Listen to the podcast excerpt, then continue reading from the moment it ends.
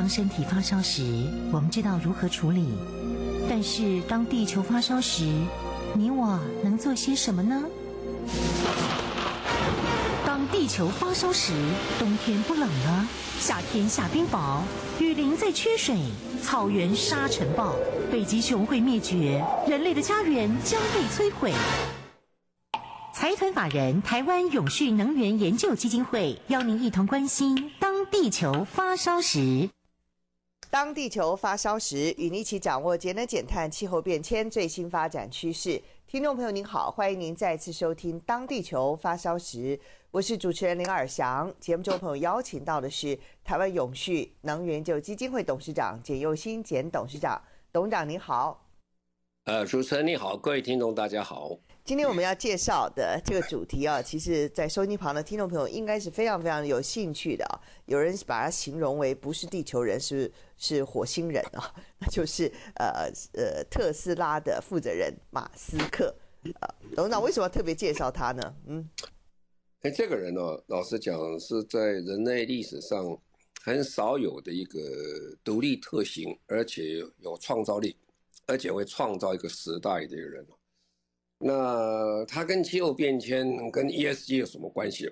那关系是非常的密切，因为我们都知道气候变迁呢，啊，最主要我们是要取消我们使用化石燃料。那化石燃料有很大的一环用是在交通车辆上。那么它创造的电动车，把电动车从过去大家认为不可能的事情。变成比较短的时间内可以变成商品化，而且很有竞争力。他本人也花了十几年的时间是亏本的时间了，最后这几年突然翻转起来，变成全世界最有市值的一个呃股股票公司之一啊！啊，所以它的变化是非常非常的大。那第二个，这个人在 ESG 上也是一个非常独立特性的人。那我们都知道，他是一个不世的挺。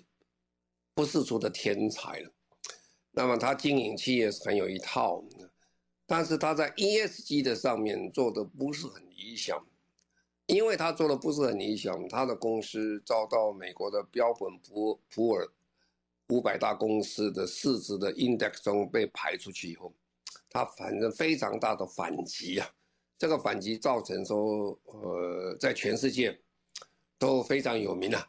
呃，有这么出名的人在反对 ESG，他认为这 ESG 人都是铺着这个狼、这个羊皮的狼啊，这个是假道学们在做的事情。那他自己最近在美国国会，而且美国联邦政府对他有个调查，这个调查对 ESG 讲起来是个非常不好的一个典范，就是说他在去年年底的时候曾经卖出他的股票。卖出去大概一两个月之后的，他的股票大跌了。他股票大跌，反过来讲，他因为早知道卖出去股票，他大概减少损失了，或者获利可以这样看。你看从什么角度谈？啊，几十亿美金。那美国的证交所，呃，美国的证券委员会啊，SEC 啊，对这个事情启动调查，他有没有做内线交易？他是不是因为知道？他的股票不好了，所以他先卖啊，所以他有很多的事情，呃，可以是讲起来都是一个，都教科书上一个范本哈。第一个就是说，他这个人实在是天才，我们很难再想到这样的人说，地球，他觉得地球是实际上讲起来，将来可能有问题啊，所以他要殖民火星。那很多人都讲，哎，奇怪。他怎么不先讲殖民这个月亮，就跑去殖民火星？啊，火星更远了，更困难了。但是他要做哈，而且他有他的理论来讲法哈。当然，开始的时候大家觉得不太可能会怎么到火星上，我们人到月亮都是很困难的，而且要到火星。可是从他过去的所有的工作看起来，以及目前的进展看起来，似乎有一点点头绪啊。也许我们人类可以到火星上，呃，以前大家认为不可能的事情呢，现在变成好像有可能，这个已经很不可思议了。那么再来就是说，我们在地球上在做所谓五 G 啊。最近几年，包括台湾在里面轰轰烈烈都在做五 G 啊。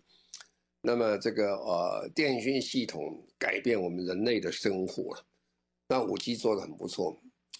它跳脱五 G 的概念，一上就是上六 G 了。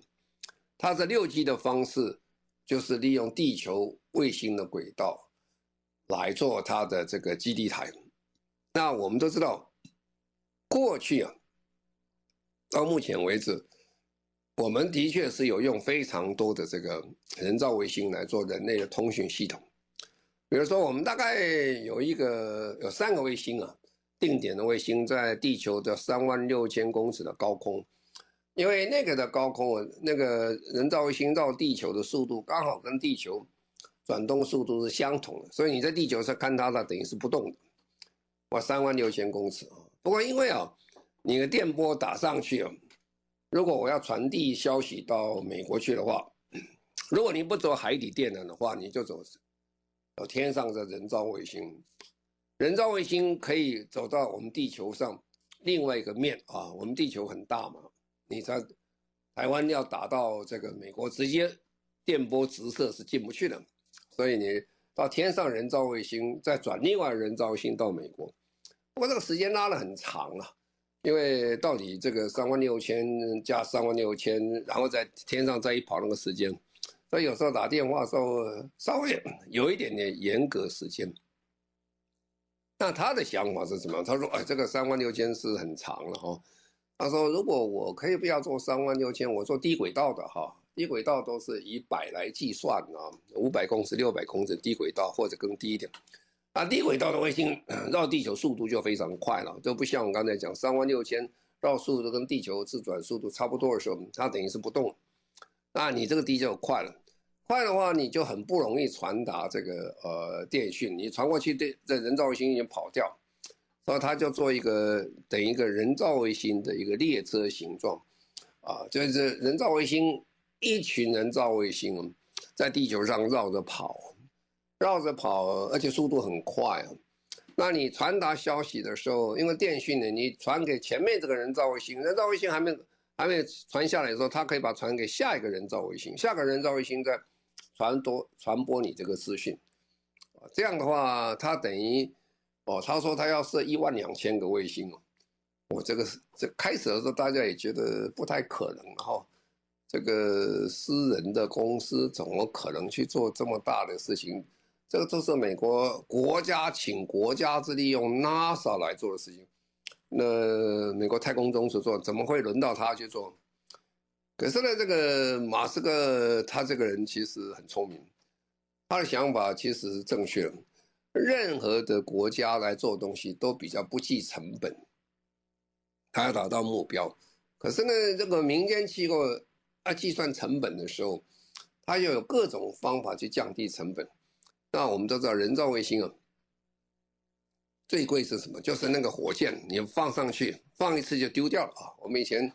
早期看美国啊、呃，这个送太空梭上去，啊，太空总署最成功一件事情，就太空梭可以重复使用，啊，这上去一次再下来整理修再上去一次，可是送太空梭上去的火箭，用一次用一次就丢了。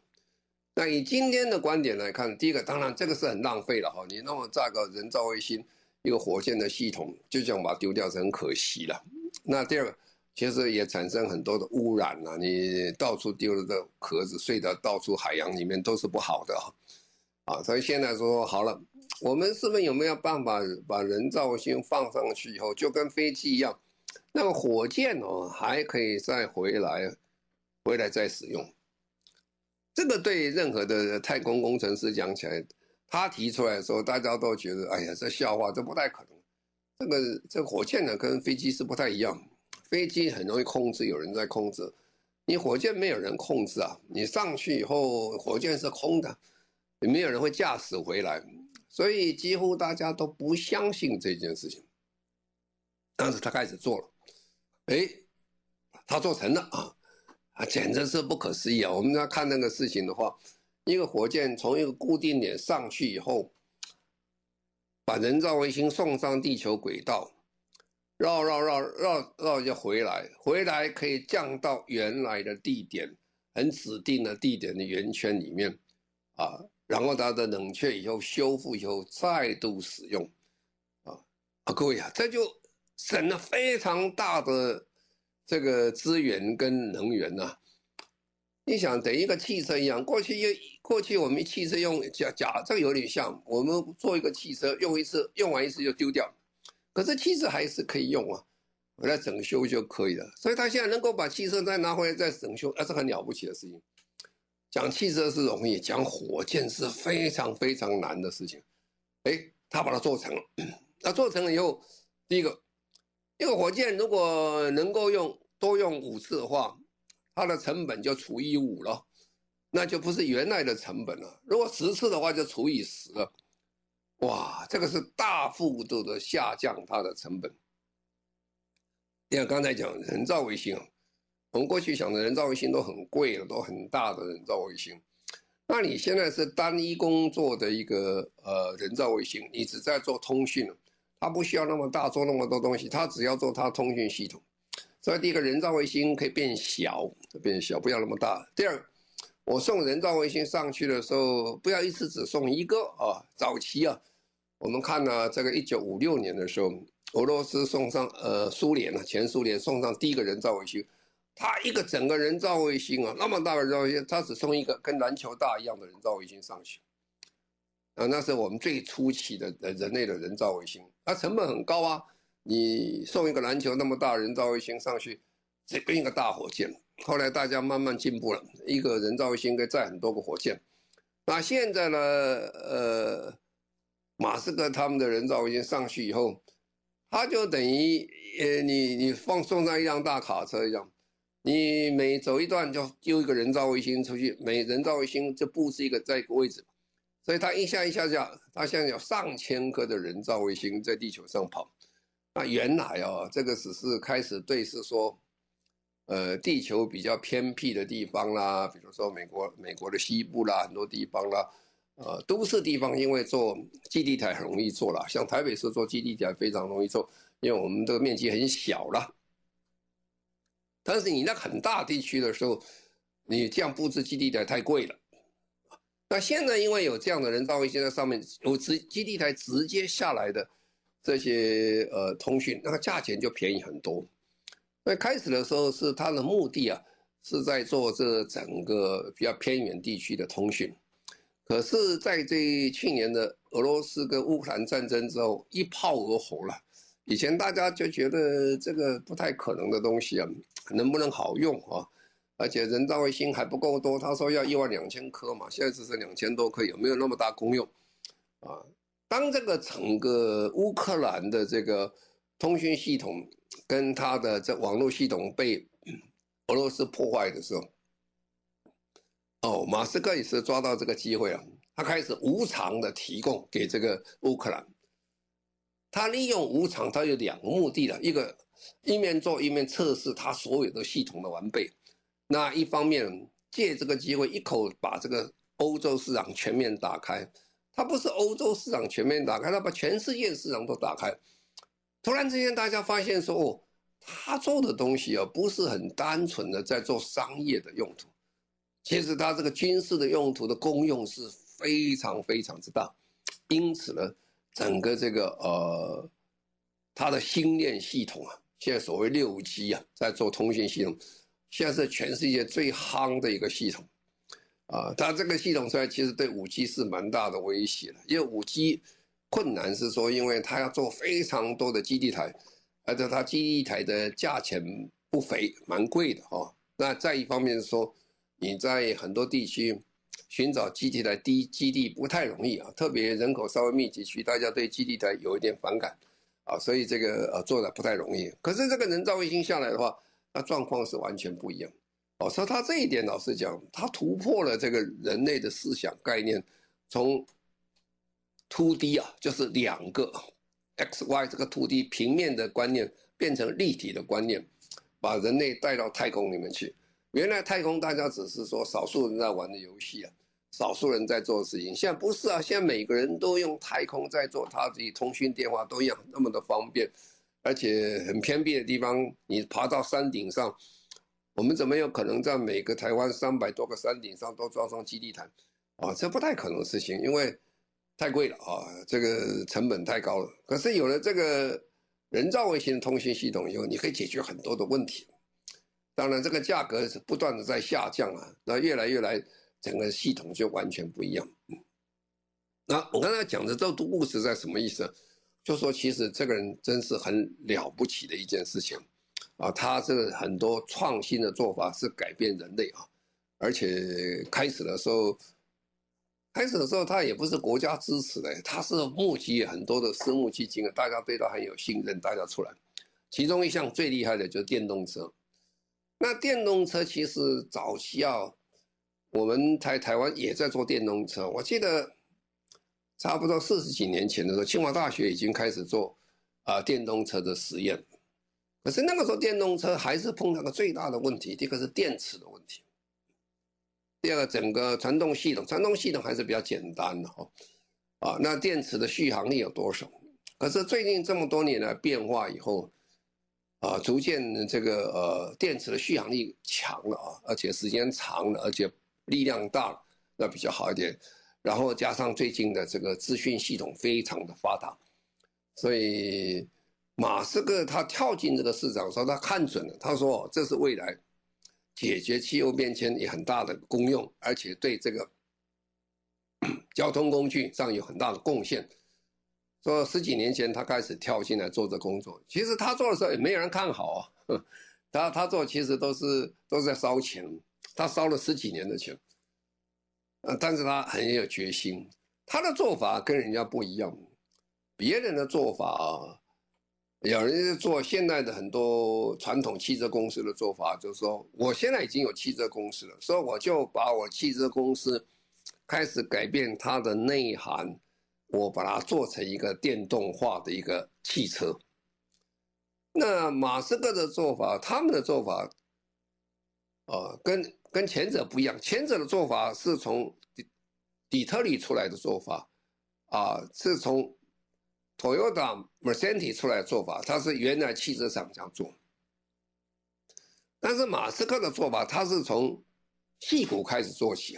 他从戏骨这一批人呢，啊，他怎么样运用他的资讯系统，啊，加上最新的改变的电池，然后设计汽车，啊，然后车汽车设计出来的话，跟原来汽车概念是完全不相同。其实你仔细看看那个汽车啊，这个，呃，马斯克的这个汽车讲起来基本上，Tesla 还是蛮阳春的啊，它里面设备不多啊，设备不多是因为它的装饰品不多了哈，但是它有很大个电脑，它什么都有，哦，它那个内容是非常非常之广的，它开车的方式做法都不一样，甚至很多人。开始拿到这个呃 Tesla 的时候，连门都不会开、啊？为什么？门不会开？因为它的门的设计的把手跟传统设计是完全不一样。那我讲这意思是什么？意思？因为他们的设计方式理论，他不是找原来的汽车设计人的概念去设计汽车，他找一个另外一批完全新的人去做。嗯，他等于放弃他原来那种原来的想法。哎，可是这一套是很成功的。所以现在做汽车，人家问说：“哎，你在做这个 Tesla，这个 Tesla 到底是汽车公司还是咨询公司？啊啊，这个而且那个汽车到底是汽车，还是有一点像什么？有一点像会跑的这个 iPhone 啊，因为它整个呃这个这个呃智慧系统是非常的完整的啊，它想法不一样，所以现在有所谓自动驾驶车等等了。”啊，啊越来将它走向这一条路啊，所以等一下我们再说明一下，它这些的发展其实对人类的贡献非常大啊，但是它最近也碰到了一些瓶颈，那我们等下做个说明。好，我们现在再稍微休息一下，稍后回来。您现在所收听的节目中广新闻网，当地球发烧时，我是主持人林尔祥。节目中朋友邀请到的是台湾永续。能源研究基金会董事长简又新简董事长，今天我们特别在节目当中为朋友们介绍马斯克这个人。董事长，好，那当然了，他这个他这一生走来是起起伏伏啊，不是人家讲的那么顺遂了。不过他很了不起啊，他都他都撑过了，都出来了。那他最近的做法对很多人对他有一点意见啊，特别是他最近去买了这个推特，那推特买了之后呢，我在买的过程当中就产生非常多的纷争啊，要买不买吵得很大哦。吵到美国的证券委员会都要去调查他，然后他买了以后，他的做法，刚才我讲过，他做汽，他做这个电动车的做法，他是不是找说原来的汽车人的做法？他找一批人都完全都不一样的做法去设计这个汽车啊，这电动车是他们全新的。说他找到 Twitter 以后呢，他第一个就开始大幅裁员，而且裁得很冷血。呃，才才能冷血。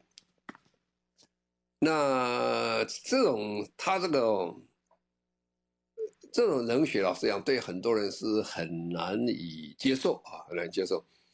那么这个华尔街哦，这个整个看的事情哦，对他并不太叫好了哈。他是担心哦，他这一搞哦，会把他搞坏他的原来的。这个呃形象以外，他的治理模式都会出问题，他很担心哦，因为买了 Twitter 以后有混乱跟政治的事情会产生非常多的困难，啊，所以呢，他买了之后，你可以看到，他虽然是买 Twitter 啊，那他他的 Tesla 车哦，股票是大跌啊，啊，这跌的非常的多了哈，现在的股票。这个呃跌了跌了比例很高，他本人因此缩水他的资产两千多亿美金左右，非常可观的一个大幅度的下跌。我们看到了股票跌了，最近他起伏是很大，因为他这个人做事都是起伏非常大。那么大家就觉得，哎，他到底是真的会在做这个汽车，还是去搞这个 Twitter 把它搞垮了哈？呃，可以这么说了，这个到目前为止。他在做这些科技的科学的发展等等，基本上虽然有纷争有争吵，都还是算成功的。但是买了 Twitter 之后呢，这个人事的问题啊，就开始产生非常大的一些政治的问题啊。这是政治问题，甚至连白宫啊这些国会都在怀疑他买 Twitter 动机在哪里啊。所以整个他的这个。大家对他想法就开始变，因为本来大家对他期望很大，因为我刚才讲，很多人这个他的粉丝非常多，他跟其他人家卖汽车不一样，他是有非常多的粉丝之下支持他下，还有投资下，他才产生这汽车公司。假如没有到粉丝，他早就倒了。为什么？因为他烧太多钱了，在这个整个前面这一段在汽车公司的成长过程当中，后来他当然成了。啊，那现在如果粉丝减少的话，可能后来有没有后续有没有这么大力量在往前跑？哦，那现在这一段时间大家在看，大家也很担心啊。啊，也等一下我会说明一下，其他汽车公司、电动车的公司都也看到是个机会啊，是不是有这个机会能够大家来在分食这个 Tesla 的一些成果？因为绝大部分的汽车公司，包括日本的 Toyota 哈，包括呃德国的 Mercedes-Benz，开始的时候都太低估这个呃 Tesla，太低估马斯克的决心跟他的毅力跟他的创新等等啊，所以并没有跟进。等到开始跑的时候，就比较落后了啊。唯一比较没有落后的是中国，中国在这一段时间其实也是借用 Tesla 非常多的这些科技等等，这也造成美国国会在调查，因为呃在这一段时间，中国给 Tesla 有非常多的这些呃产业上的优惠啊，甚至有最低极低的这个土地的价钱等等。啊，让他把工厂搬到这个上海。上海的工厂是他全世界特斯拉产量最大的工厂，啊，但是中国也聪明啊，他说说好，你来的话，但是你的这个供应链要买我们当地的供应链，你不能从国外的进来供应链。所以同一个时间呢，培养整个中国的供应链起来。啊，那现在中国的电动车的产量是全世界的第一位了。啊，所以这个也是借用它的力量带动它的这个，有点像当年在做 iPhone 或者 Smartphone 一样的做法啊。那现在在看到，最近他们看看这个整个 Tesla 的情况，大家对它是不是觉得有一点变化？是不是是是不是盛极而衰啊？Tesla 最好的时候啊，最最好的时候，它公司的市值啊达到一点三兆美金。各位晓得，全世界有一点三兆的 GDP 的国家也不多了，我们台湾也不到一点三兆。啊，它一个公司的市值啊，这个公司如果你要买它公司的价钱就这么高，是很可怕一件事情。那它在二二零二二年的时候，它的税后的存益大概是一百三十亿美金啊。可是，当现在大家在担心哦，他是不是能够继续很顺利的完成这样一个过去的这个成长的曲线继续完成？大家开始很怀疑他。其实这个呃，Tesla 它交车的这个速度成长，从前年的这个百分之八十七啊，已经到去年已经降低到百分之四十左右。呃，百分之四十啊，如果对一个公司讲起来是都很可观了。有公司，汽车公司说能成长百分之十的高兴的要命。可是呢，因为啊，这个马斯克自己说他会成长百分之五十啊，所以大家就开始在想，哎，这样的话是不是能够继续维持？那么，Tesla 也在柏林啊，就是在德国设置 Tesla 公司，也在美国这个设德州设立一个大型工厂。那么现在就有个可能啊，特斯拉刚才成功的时候，我刚才讲，他有很多的粉丝啊，这些粉丝非常支持他。开始的时候价钱很高，大家也买啊。那现在开始已经碰到个状况，就说汽车产业开始最近是走向比较衰退，整个汽车产业，而不是只是讲说电动车，哦，所以买的人开始减少哈。那么供应量在增加，需求在减少，这种状况下会不会是这个呃，Tesla 成长的黄金时代要过了哈？那为什么我这么关心这个事情呢？因为 Tesla 成败其实也关心了整个未来电动汽车成败非常重要的一个指标了啊！因为整个全世界的电动车是由它掀起这个高潮出来的。如果它很快的下去的话，那状况就是不太一样。好，那这个刚才讲了，他这个卖车跟人家不太一样，除了他有一个非常高的道德标准，他是说他是为了汽油变迁、为了减碳做这些事情，那这些很容易受到 非常多大家的粉丝的支持跟衷心的肯定。但是因为最近这个呃 ESG 的问题了。就是等于公司治理上，他在做这个 Twitter 的时候，大家都觉得他好像不是这么回事儿，呃，而且他，呃，公司也被美国的 S&P 标标本呃标准普尔这个指数被踢出来，踢出来原因是他的公司的 ESG 做得不好，当然他很不满意啊，他说我做得很好，为什么不好呢？你看看我这个减碳减多少啊？但是我们常常讲，ESG 是讲三个方向，要做环境要做得好，社会面要做到，公司治理面要做得很好，啊，减碳非常重要。你减碳做得很好，不代表你的 ESG 做得很好，社会的要求会比较多一点。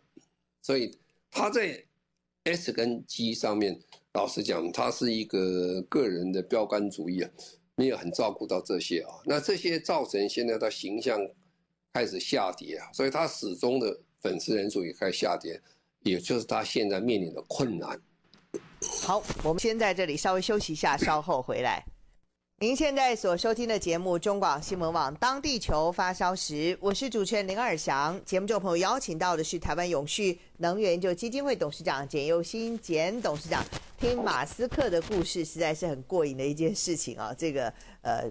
被外人称为“火星人”的马斯克，他到底跟 ESG、跟永续有什么样的关联性呢？董事长，好，那我开始讲，因为马斯克在做他的 Tesla 的时候，他开始是做 Model S 哈，十做了十年了，才把这个整个市场全部炒得非常的热啊。其实十年前他做的很辛苦，因为刚才讲他靠很多粉丝在做这个事情支持他。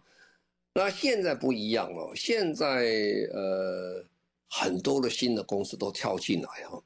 那像福斯福斯汽车公司啊，他已经呃投资几十亿美金啊，涵盖他福斯的奥迪啦，还有几个系列在做这个系统。那这个现代汽车啊，起亚他也一一做做了一系列的这个啊电动车型出来。那福特跟通用汽车公司。他们也讲，他准备福特准备投三百亿了，通用准备三百五十亿。其实福特汽车公司最近在电动车上是做得非常成功哈。当然，如果我们照整个来讲起来很好，就大家都往汽车、电动汽车跑，这是一个走向气候变迁时代很好的一件事情。我们可以看到，这个二零三零年的时候，各国都是开始提升，它需要这个电动车的百分比。二十三十四十，慢慢都提升上去了啊！大家都在成家是好事情，哦。但是这个时候要看这个 Tesla 是不是在未来能够继续保持这个它高度的成长，跟它的经营有关哈。那 Tesla 过去，它因为它不是只做电动车哦，它还在做火星的事情，它还在做这个星链的工作，它做的非常多了哈。当然过去它是很成功啊，未来能不能再成功？呃，是变成非常重要的一个指标了。当然，我们希望他更能够引领，他是一个引领世界风潮的人。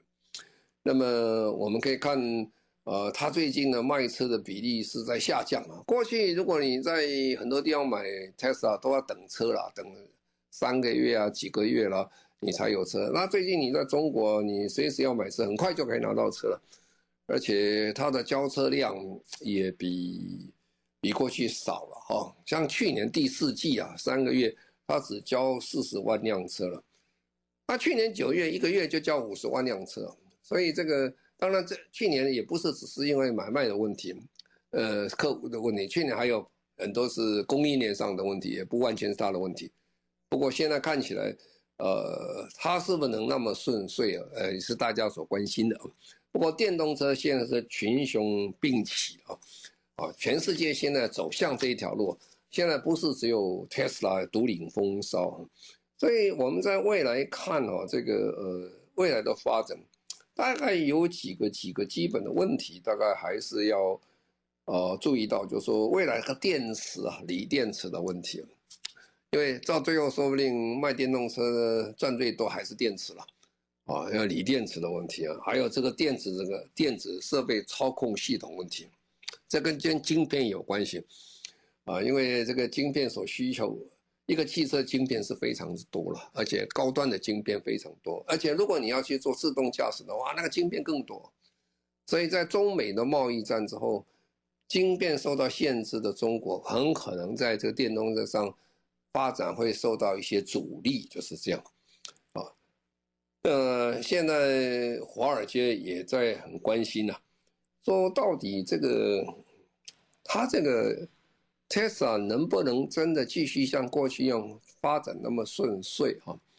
当他的名声受到影响，粉丝受到影响，ESG 出了些问题的时候，他能不能继续再翻转到出来，是他所大家所关心的。